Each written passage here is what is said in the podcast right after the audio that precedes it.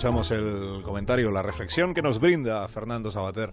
Buenos días, Fernando. Hola, buenos días, Carlos. Buenos días a todos. Eh, bueno, yo quería hacer una reflexión sobre el tema del acercamiento de los presos de ETA, de en fin, que ya parece eh, una cosa que se está tramitando de alguna forma. Eh, primero recordar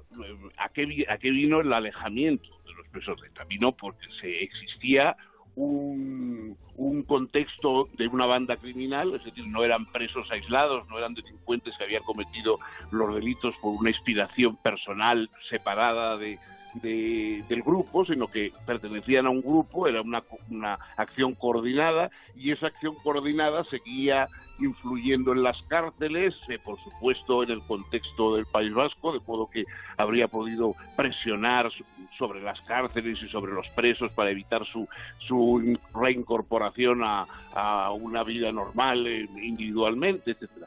Bueno, efectivamente, hoy ETA eh, ya no mata, pero todavía como estructura, como, digamos, como, como fantasma ominoso sigue existiendo. Entonces yo creo que mm, el acercamiento, en que individualmente pues se puede no, no, veo digamos una objeción a ese acercamiento individual habría que exigir no solamente eso del arrepentimiento y, y el lamentar la violencia sino sobre todo la condena de ETA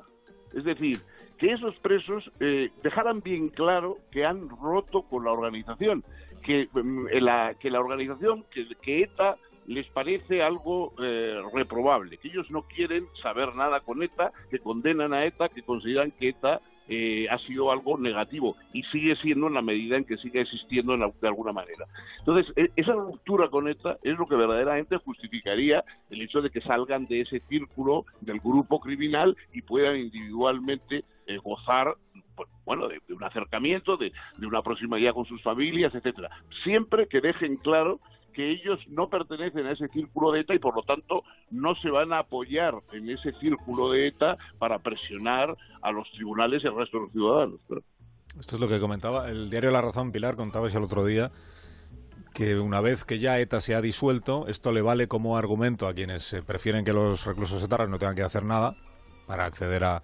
al traslado o incluso a otras medidas, pues, el argumento de como ya no hay ETA, pues entonces ya no hace falta ni que renieguen ni que repudien a la organización, ¿no? Claro, esa va a ser la, la principal diferencia con, con, la vía en Anclares, es eh, que no va a haber ya que eh, repudiar a ETA porque eh, la coartada va a estar en que ETA se ha disuelto y no solo en la idea de los traslados, en, en lo que apuntaba hoy el, el mundo sobre eh, los tercer grado, sí. también aquí va a ser la clave, que ya no existe una banda terrorista, uno de los requisitos para el tercer grado, aparte de haber cumplido al menos la mitad de la pena, es haber roto con la banda y ahora no va a haber que romper con la banda, no va a tener tampoco que colaborar con la justicia porque se supone que es para esclarecer unos eh, atentados de una banda que no existe y esto preocupaba muchísimo en, la Audiencia Nacional porque es una decisión que se toma en instituciones penitenciarias, pero es cierto que si el fiscal eh, recurre estos tercer grado acabarían decidiéndose en la audiencia, vamos a ver lo que hace la Fiscalía, también pueden recurrir las víctimas pero parece que, que se anuncia eh, una cascada de tercer grados en terroristas que hay que recordar que hay muchos ya que, que llevan más de la, de la, mitad de su pena y que al haberse disuelto la banda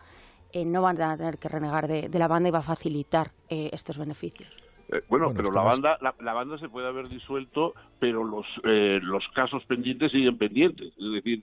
eh, sí. no se puede decir que ya puesto que se ha disuelto la banda, también se han disuelto las responsabilidades de los de los delitos cometidos que están sin resolver, que son eh, más de 300. Entonces, eh, y,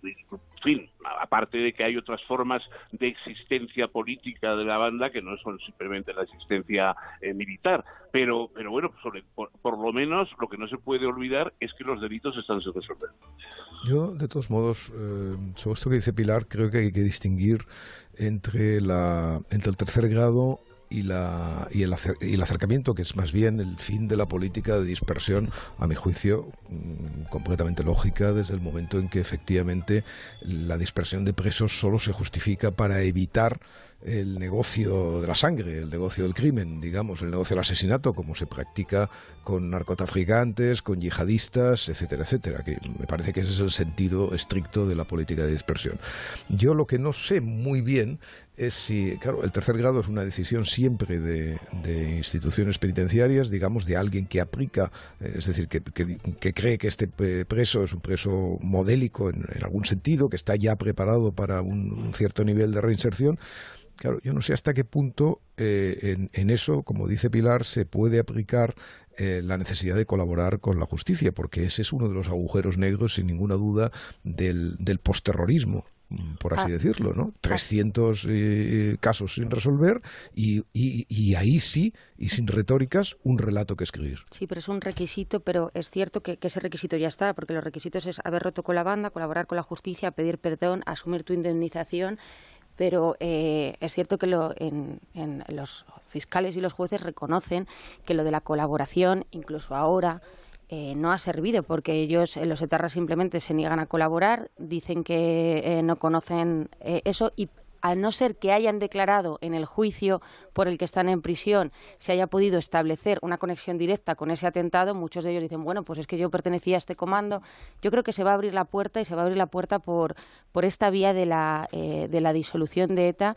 y en los tercer grados hay muchísimos, yo creo que, podríamos decir que más del 50% ¿eh? de los etarras que están en prisión podrían tener estos requisitos para acceder a un tercer grado, que hay que recordar que solo te implica dormir en prisión, acudir a dormir simplemente.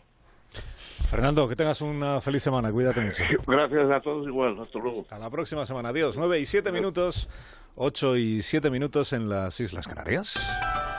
Más de uno en onda.